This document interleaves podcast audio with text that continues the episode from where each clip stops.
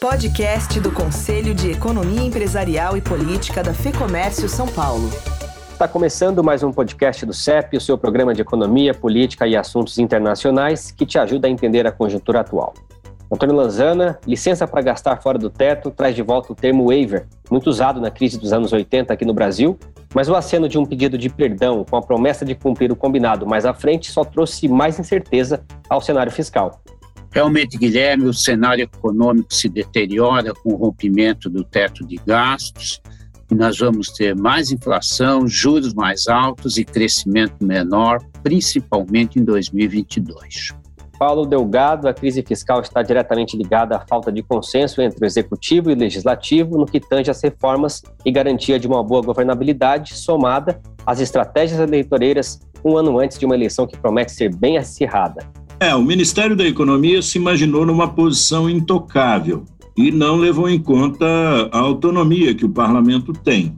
Eu diria que a decisão do ministro Guedes de acabar com o Ministério do Planejamento está mostrando o erro que ele cometeu. André Saconato, no tabuleiro global, vemos o embate entre Estados Unidos e China se intensificando conforme cresce a tensão em Taiwan. É isso, é isso mesmo, Guilherme. Muita tensão, muita incerteza no cenário internacional, reformas na China, o setor imobiliário sendo um problema para aquele país, inflação nos Estados Unidos e ameaça de juro mais altos já no primeiro semestre do ano que vem. Muita incerteza no cenário internacional. Esses e outros destaques você ouve agora em mais um podcast do CEP, comigo, Guilherme Baroli, os economistas Antônio Lanzano e André Saconato e com o sociólogo e cientista político Paulo Delgado. Este programa foi gravado no dia 25 de outubro. Economia. Antônio Lanzana, o pedido para aumentar o valor do Auxílio Brasil gerou baixas no Ministério da Economia, muitas críticas ao presidente e um trabalho extra ao ministro Paulo Guedes para acalmar o mercado. Qual que é o impacto na economia desse gasto extra fora do teto de gastos?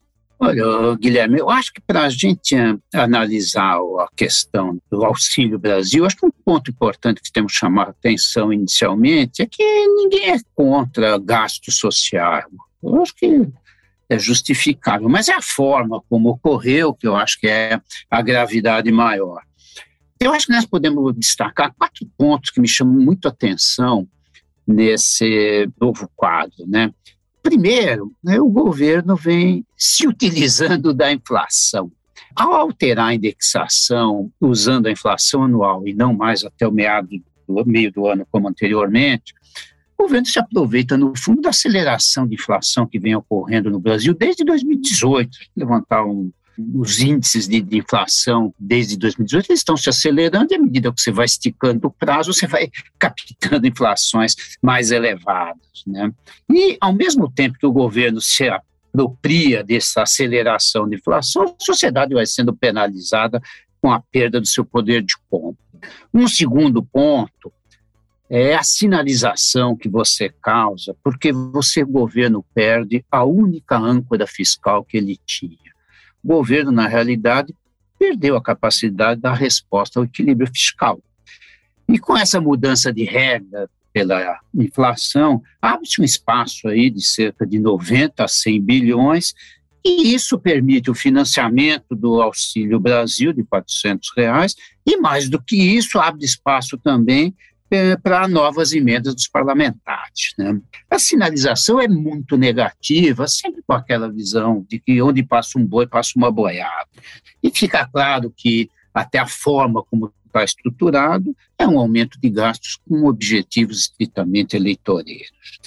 Um terceiro ponto, que eu acho que é importante chamar a atenção, Embora já se discutia, estava no radar a questão do rompimento do teto, a reação do mercado foi muito forte e muito negativa. Ah, os próprios pedidos de, de demissão que acompanharam a, a decisão reforçam esse quadro negativo, principalmente no mercado financeiro, que é o primeiro a reagir. Né? Aí, se a gente olhar numa semana, a última semana, o câmbio subiu 3,1 e não subiu mais porque o Banco Central fez intervenção. A bolsa caiu 7,3. O risco Brasil, medido pelo CDS, subiu 12% numa semana. E a gente observa também suspensão de 7 bilhões em IPOs. Quer dizer, a reação é muito forte imediatamente. E um quarto ponto, quais são as consequências uh, para frente dessas medidas? A taxa de juros vai ter que subir muito mais para combater a inflação. Se agrava a situação fiscal, o peso maior fica na política monetária e a taxa de juros vai subir mais fortemente do que se imaginava. Eu acho que ela pode tranquilamente chegar a 11%. Além do aumento do gasto direto, nós temos um círculo vicioso aí que vai se reforçando. Se aumenta os juros, aumenta a despesa com os juros, você vai criando aí um risco de ter uma situação de dominância fiscal. Aquela situação onde os juros deixam de fazer o efeito necessário. Né? O que nós estamos assistindo, que está vindo ali adicionalmente? Expectativa de menor crescimento da economia em 2022, muitas instituições, a pesquisa Focus de hoje já sinaliza isso, uma redução nas estimativas de crescimento para 2022. Estamos assistindo empresas adiando investimentos, não só via bolsa, via IPO, mas outras decisões também.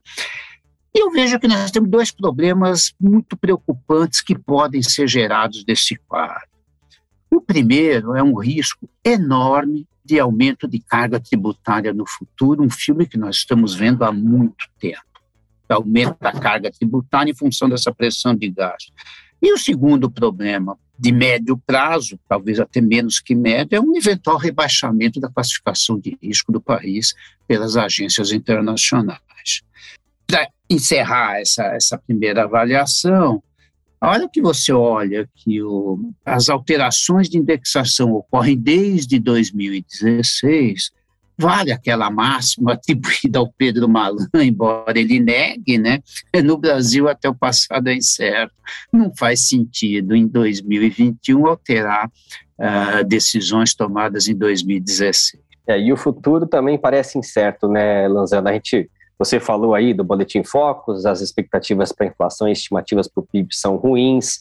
É, eu queria que você falasse um pouquinho dos dados do comércio, da indústria que continuam caindo, taxa de câmbio lá nas alturas e até falta de insumos, né, que a gente já vê no Brasil. Eu queria que você desse um panorama geral e lembrando que, de novo, as únicas perspectivas positivas é para o setor agrícola. Né? É, é, o setor agrícola é um caso à parte no Brasil, é um segmento extremamente inserido no mercado internacional, ah, altamente competitivo.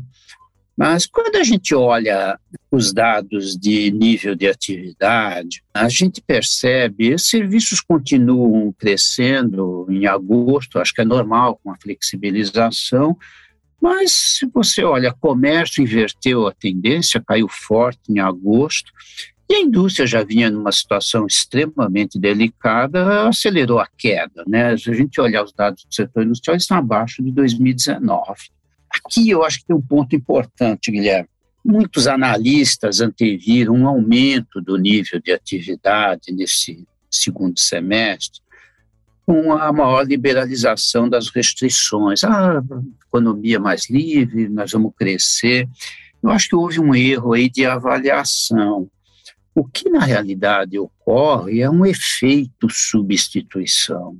O efeito substituição é aquele onde você substitui o consumo de produtos industriais, de comércio e de serviços. As pessoas vão mais ao restaurante, comem menos em casa, começam a viajar, gastam menos com outros bens. Então, nós estamos tendo um efeito substituição que de fato existe. Mas o efeito renda, que é aquele que maximiza todo o conjunto, a contribuição dele é neutra, se não negativa. Porque nós temos um quadro onde a inflação muito alta e crescente corrói a capacidade de conta da, da, da sociedade. E nós temos alguns problemas adicionais. Né? Na área industrial, nós continuamos com os estrangulamentos das cadeias produtivas, é um problema mundial, não é brasileiro, mas isso está afetando fortemente a produção industrial no Brasil, com escassez de componentes, chips, microchips e assim por diante. Tá? Um outro problema ainda que está causando dificuldades ao setor exportador brasileiro, não é só industrial, é o aumento do preço do transporte internacional Você olha um container daqui para a China que custava antes da pandemia 2 mil dólares, está custando agora 16 mil dólares. E eu acho que um outro problema que nós temos ainda na frente, isso talvez seja o problema mais grave das pesquisas aí, focos e assim por diante, é a questão da inflação. Faz 29 semanas consecutivas que a pesquisa Foco sinaliza aumento de inflação. Né? Uh, hoje, novamente, beirando 9% aí, e uma inflação que está disseminando, esparramando cada vez mais. Tá? Se nós olharmos um pouco para frente, o quadro é bem preocupante, principalmente para o ano que vem. Eu gostaria até de lembrar alguns pontos. Ao contrário das experiências anteriores, nós não temos contribuição do câmbio para derrubar a inflação. Ao contrário, o rompimento do teto tende a jogar a taxa mais para cima. Não há contribuição da área fiscal. As medidas agravaram esse problema. Essa inflação alta está levando a um, aumento de reindexação e medidas preventivas de aumento de preços. Se nós considerarmos que a inflação nesse ano deve ficar ali de 9,5%, 10%, uh, e que ainda há muitos preços atrasados, transporte público, educação, serviços, é muito, muito difícil, pouco, pouco provável que se alcance o teto da meta de 2022, que é assim. Se nós olharmos desde 99, quando se instituiu o programa de metas de inflação no Brasil, uma única vez se conseguiu derrubar a inflação para patamares parecidos, que foi 2015 para 2016. A inflação perdeu aí 4,4 pontos numa tacada.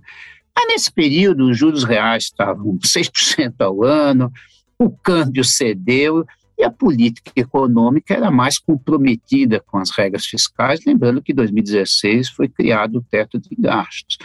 Eu acho que nós vamos ter um processo de agravamento e deterioração das previsões de inflação, principalmente para 2022. É, e com essas previsões, eu imagino que tenha afetado negativamente os índices de confiança do consumidor. Elanzana. E já pensando no final do ano, temos aí pelo menos um certo alívio para o Natal, que é uma data extremamente importante para o varejo. Qual é a previsão de contratação para esse período? Olha, Guilherme, eu acho que o Natal não vai ser tão ruim, até sempre lembrando que os impactos maiores de subida de juros têm uma defasagem, né? Eu acho que ainda nós vamos ter um Natal razoável, a expectativa aí de contratação, de funcionários, é, sazonalmente isso é importante. Eu acho que nós vamos ter um Natal um pouco melhor do que nós tivemos em, em 2020. Eu acho que o, o Natal tem, vai ter contratações, já se fala em cerca de um milhão de pessoas. Eu acho que isso é um dado positivo, mas acho que as dificuldades maiores de atividade começam mais no primeiro trimestre do ano que vem. Tá certo, então vamos agora ao segundo bloco. Política. Paulo Delgado, o presidente da República defende aumentar o benefício social porque entende que a atual inflação corroeu o poder de compra da população. O ex-presidente Lula foi além, disse que o valor deveria ser 600 reais. Ele que é o principal adversário de Bolsonaro nas eleições do ano que vem. O mercado diz que é uma movimentação populista, eleitoreira, mas Paulo Guedes afirma que não, que o atual governo é reformista e popular. Olha, na verdade, houve uma mudança na função do ministro da Economia. O ministro da Economia tem o papel de fornecer limites fiscais e limites legislativos para aventuras econômicas. E a sua grande função é apontar a agenda de crescimento para o país e aí beneficiar toda a sociedade e também ser o fiador do governo, tanto internamente com os grandes é, empresários, investidores e trabalhadores brasileiros, e também do ponto de vista internacional. Se esse papel do ministro muda, o cenário é esse que o professor Lanzana está descrevendo. Nós podemos ter a perda de, de qualificação do Brasil em termos de país é, favorável a investimento e país que tem confiança internacional. Acho que a decisão do presidente, na verdade, ao forçar a mudança de função do ministro da Economia, não há mais necessidade do ministro dar entrevista, o presidente da República que dê a entrevista, porque a sensibilidade social, quando ela aparece perto de ano eleitoral, ela se parece mais com sensibilidade eleitoral. É por isso que, então, se vier uma terceira declaração, 400 Bolsonaro, 600 Lula, se tiver um terceiro candidato populista, nós vamos ter 800. E isso aí não tem limite. Normalmente, quem não mete a mão no bolso acha que pode pagar mais. Na verdade, o Brasil vive uma ilusão na questão das políticas sociais. Renda emergencial nunca produziu mudança de classe. Mudança de classe, mobilidade social ocorre com sustentabilidade econômica, com previsibilidade, com longevidade das políticas públicas. Não é o que nós estamos vendo. A cadeia de eventos que está por trás disso é uma cadeia de eventos de mudança do regime fiscal brasileiro e não de auxílio emergencial à população. Na verdade, está se usando a população brasileira para fazer uma mudança nos fundamentos da economia. Neste embate especificamente, Delgado, até agora, quem ganhou, a política ou a economia? Ah, visivelmente ganhou a política e a má economia. O ministro Guedes cometeu um erro quando chegou no governo, imaginando que teria autonomia total e que não precisaria negociar com o parlamento, e que poderia impor uma agenda de reformas é, de maneira desagradável ao sistema político. Diferente do presidente Temer. Se ele tivesse o fair play do presidente Temer e a experiência do presidente Temer, ele não teria cometido os erros que ele cometeu. O que eu tenho visto hoje, na verdade, é você estar vendo aquele que imaginava que ia ser o algoz da política populista se tornando refém da política populista. Isso não é bom para o Brasil e isso seguramente não é bom nem para a eleição de 2022, porque ela pode estar um grau acima da racionalidade, que já é irracional, as sucessões brasileiras são irracionais, e ela pode ter um grau acima de imaginar que o Brasil, os limites de pagamento no Brasil eh, são eh, inelásticos, ou seja, todo mundo sabe que o governo não quebra, mas quem quebra é o credor do governo. Quem quebra, por exemplo, é quem imaginava que ia receber o precatório não vai receber. Quem quebra é aquele que investiu no Brasil e começa a perder dinheiro. É aquele que contratou novos trabalhadores e não viu a economia se sustentar. O cenário de mudança do regime fiscal é um cenário economicamente insustentável e politicamente muito ruim. Queria saber agora a sua opinião sobre o relatório final da CPI da Covid. O Procurador-Geral da República, Augusto Aras, contrariando muitos críticos, né, já disse que serão tomadas todas as providências e que não vai se omitir caso o relatório traga elementos contundentes relacionados ao governo de Jair Bolsonaro.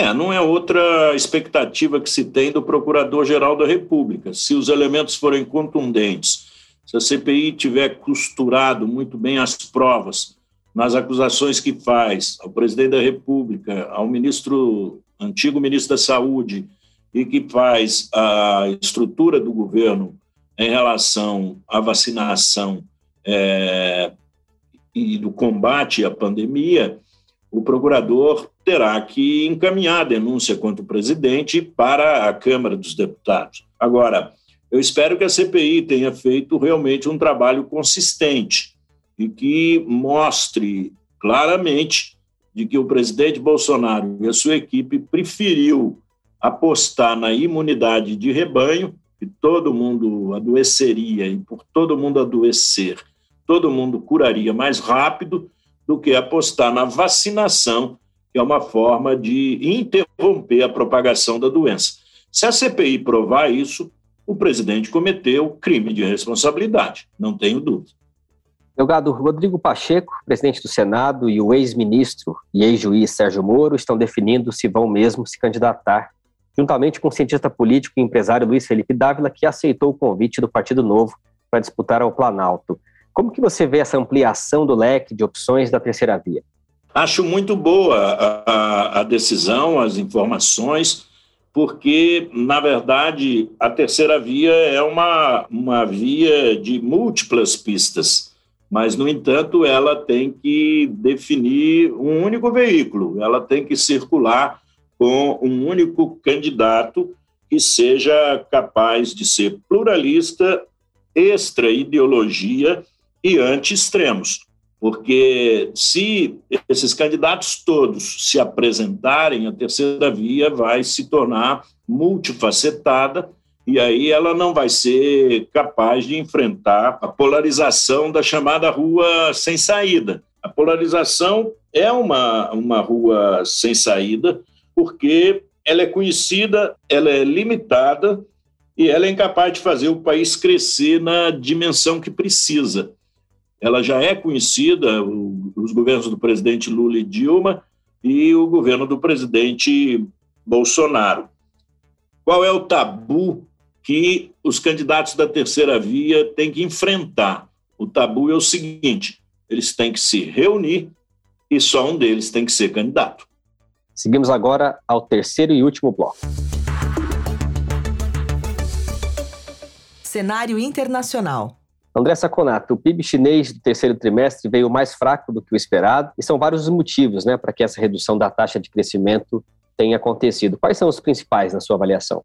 Olha, Guilherme, nós temos vários fatores, como você mesmo falou, né? O primeiro que a gente pode citar, e ainda é o mais fraco, talvez, é um ligeiro recrudescimento do Covid, né, das, das, internações de Covid na China. A gente tem que ter muito em mente, quando nós falamos um, um recrudescimento na China, é muito diferente do que nós falamos no Ocidente. Né? São 300 casos, 400 casos, ele já fecha uma cidade inteira. Eles têm uma precaução muito grande em relação a isso. O segundo ponto é, são os gargalos da cadeia produtiva. Nós temos que lembrar, depois nós vamos discutir até um pouquinho mais sobre isso, que a China é totalmente dependente de semicondutores, de outros países, principalmente Taiwan, que ainda é alinhado com os Estados Unidos. Portanto, ela está sofrendo muito mais que os outros países, né? Terceiro ponto, energia. A China está sofrendo uma grave crise energética. A briga com a Austrália, que é o principal fornecedor de carvão, que é a principal fonte de energia da China,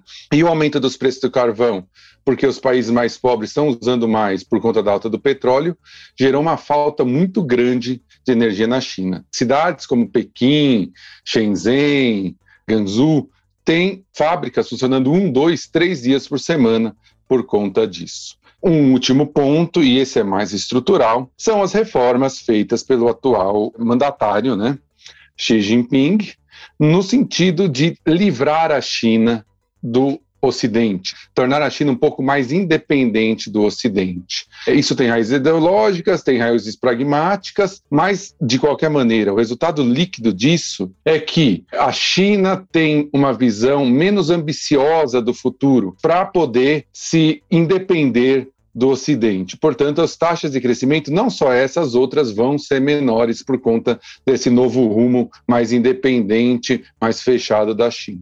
Tudo isso gerou esse crescimento um pouco menor né, no trimestre, e mais, Guilherme, vai gerar crescimentos menores daqui em diante. Não existe mais a China crescendo 12, 10, nem 8 as previsões para 2022 já estão abaixo de 6, que é a meta de longo prazo da China, e eu não duvido que a China diminua essa meta de longo prazo. Portanto, a tendência é uma China que continua crescendo, mas crescendo bem menos. E a China vinha, né, desde o fim da década de 70, acenando com uma abertura econômica e até social.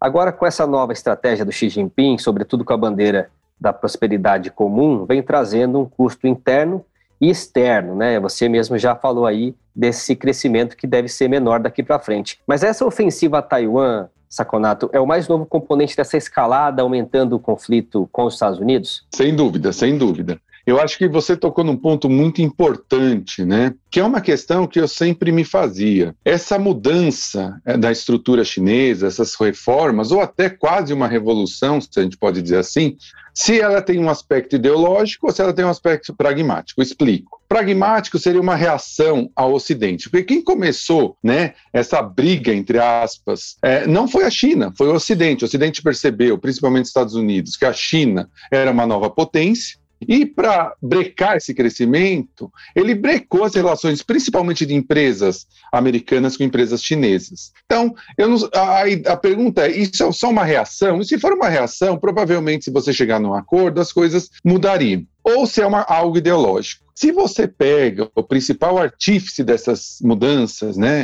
Eu até brinco, é o Kissinger chinês atual, que é o Wang Hunin, que é, o, é, a, é, a, cabeça por trás de Xi Jinping, e foi a cabeça por trás dos últimos três presidentes chineses, para você ver a influência dele, a gente percebe que é algo ideológico. E, rapidamente, a história do, do Wang, sempre foi um intelectual de altíssimo nível, ele era, quando jovem, fã da democracia liberal americana, achava que a democracia era o futuro da China, só que ele foi fazer o PhD nos Estados Unidos na década de 70, 80, que foi o pior momento dos Estados Unidos, com muitos pobres na rua, segundo ele, com muita degradação moral. Segundo relatos dele mesmo, ele chegou a ver pessoas fazendo sexo na rua, né? E ele mudou a ideia. Ele atribuiu a degradação moral do povo americano que vai gerar uma degradação econômica no futuro, a democracia liberal. Esse diagnóstico dele é muito parecido com o dos conservadores americanos, mas o remédio é diferente. Ele acha que, para manter os costumes e o nível moral do povo chinês, é necessário um Estado forte, um Estado interventor e um Estado que traga de novo a China antiga. Quais são os motivos que ele acha que, além do, do, dessa degradação moral, que os Estados Unidos e, a civilização ocidental começou a se degradar. Força de grandes corporações, concentração de renda, brigas sociais, é, conflitos sociais em, raciais. A ideia dele é evitar tudo isso. É evitar tudo isso. Como que ele vai evitar? Fazendo a política contrária. É, não deixando as empresas ficarem tão fortes, eliminando, a, diminuindo a concentração de renda segundo ele, né, não incentivando a briga entre povos chineses. Portanto, nós podemos esperar uma China mais forte, uma China mais fechada, uma China politicamente mais ditatorial. E isso bate em Taiwan. Taiwan, nós sabemos, é um território que a China não reconhece como independente. E Taiwan se reconhece como independente e é aliado com os Estados Unidos. Pior de tudo, a grande produção de microchip mais avançado está em Taiwan a grande dependência da China e o petróleo do nosso tempo. Portanto, vai, vamos ter muita atenção, parecido com aquela Estados Unidos e Rússia da década de 80, com Estados Unidos e China, principalmente em Taiwan, o que vai gerar aí mais problemas em semicondutores que só vai deve se resolver lá para 2000, final de 2022, começo de 2023, quando as novas plantas dos Estados Unidos e na Europa ficarem prontas. E tem a questão da confiança também nessa cunhada. Só para fechar esse tema ainda, que não é simplesmente fazer o semicondutor, existe aí uma troca de informação, existe é, a necessidade de confiança das empresas, principalmente americanas, com as fábricas, ou essa fábrica principal de Taiwan, para você fazer o semicondutor. Ou seja, não adianta só a China é, dominar essa tecnologia, existe também o componente confiança.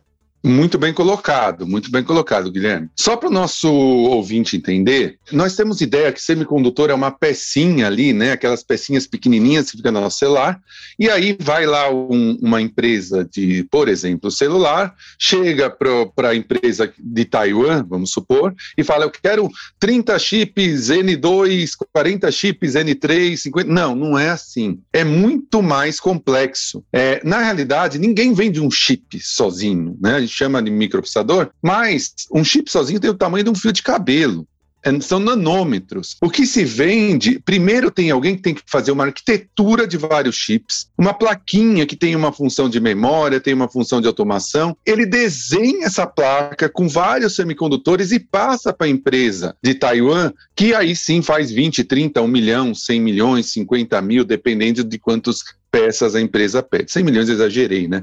Mas dependendo de quantas peças a empresa pede. Então, na realidade, não existe essa, essa noção de varejo, né? Nos semicondutores, e commodities. É um negócio muito complicado. Você tem que ter alguém que faça arquitetura, você tem que ter alguém que faça o chip, e aí você, depois na saída, você tem que ter alguém que saiba o que fazer com essas placas. Então, essa relação não é uma relação de compra simples, é uma relação técnica, é uma relação, como você diz, de confiança, e é uma relação de longo prazo, que uma começa a entender a outra, né? Então, se a Apple vai comprar da TSMC, por exemplo, não é uma coisa que começa de hoje para amanhã, amanhã eu vou para outra empresa, para X, para Y, não eu, ah, agora eu vou começar a fornecer para a China. Não é assim. Então, esse problema dos microprocessadores, além de causar um problema geopolítico, vai ser difícil de se resolver. E quem está na vanguarda dessa tecnologia é Coreia do Sul e Taiwan. Vamos para os Estados Unidos agora, Saconato. Eu queria que você falasse um pouquinho da questão interna lá daquele país, eles que enfrentam também uma inflação muito alta, atingiu agora o seu ponto mais alto em 13 anos, tem escassez de produtos com os problemas nas cadeias de abastecimento globais e menos pessoas dispostas a entrar no mercado de trabalho. Como que tudo isso afeta o mercado global, em especial o Brasil? Guilherme, eu acho que desde o nosso último programa nós tivemos um fator que foi determinante para a gente entender o futuro do cenário americano. O presidente do Banco Central americano, Jeremy Powell, admitiu que a inflação não é transitória, coisa que nós vemos, já estamos falando aqui no nosso podcast há quase um ano. Era muito claro que uma inflação transitória e ele vinha tentando tranquilizar o mercado, dizendo que não, não precisa aumentar juros, não precisamos pensar em restrições monetárias, porque isso vai passar. Pela primeira vez, ele foi explícito em dizer que Segundo ele, a inflação não é tão transitória assim. Né? Ainda faltam um, alguns passos para ele admitir que é um, há um problema no mundo inflacionário e não só nos Estados Unidos. Por esses motivos que você já disse. Mercado de trabalho dos Estados Unidos, das pessoas disponíveis estão no limite, nós temos quebras na cadeia, né, cadeia de suprimentos que vão permanecer com essa nova estrutura da China. Não vai ser, ah, amanhã está tudo resolvido. Se a China se deslocar dos Estados Unidos, fizer o tal do decoupling, isso é muito inflacionário para os Estados Unidos. Ele vai ter que buscar isso em outros lugares que possivelmente e potencialmente é mais caro. E na China, com as novas mudanças, vai acabar aquela história de trabalhar seis dias por semana, das nove às seis. O governo chinês quer mudar tudo isso. Resumo da ópera. O Banco Central admitiu que a inflação pode não ser transitória. E o que aconteceu? Os mercados já precificam aumento de juros no primeiro semestre do ano que vem em junho, mais precisamente. Algo que estava lá para setembro, outubro, voltou para junho. Devemos ter o famoso tapering, né, que é a diminuição de compra de ativos americanos, já agora nos agora nos próximos meses e aumento de juros no meio do próximo ano que, que isso representa para a gente, para o Brasil? Infelizmente, a gente pode esquecer aquela viagem para o exterior para o ano que vem. Não temos muita expectativa de que haja uma valorização do real, porque um aumento de juros claramente vai tirar mais dólares daqui e a situação política, já bem falada pelo professor Delgado, e a situação econômica pelo professor Lanzana também apontam na direção de mais nervosismo, portanto, é muito difícil que a gente tenha um dólar mais desvalorizada no Brasil. E a China crescendo menos, compra um pouco menos, né? não vai parar de comprar ou diminuir a compra, mas vai diminuir o crescimento. Tudo isso aponta para um dólar, pelo menos, no mesmo patamar que está agora, que a gente está vendo nessas semanas.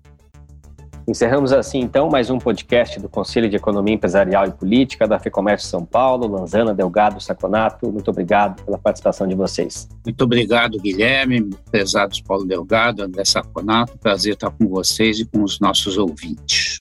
Muito obrigado também a todos aí. Um grande abraço, Guilherme, professor Lanzana, Saconato e os nossos ouvintes. É sempre um prazer fazer esse podcast. Né? Muito obrigado pela companhia aos professores, Guilherme e a todos que estiveram conosco até agora. E até o próximo podcast do CEP. E se você é empresário, eu te convido também a conhecer o lab.fecomércio.com.br, um espaço com conteúdos estratégicos de orientação criado pela federação voltado a empreendedores de todos os ramos e todos os portes. O link, como sempre, está aqui na descrição. Este podcast conta com a edição do estúdio Johnny Days. Eu sou Guilherme Baroli e te espero no próximo programa. Até lá. Podcast do Conselho de Economia Empresarial e Política da FEComércio São Paulo.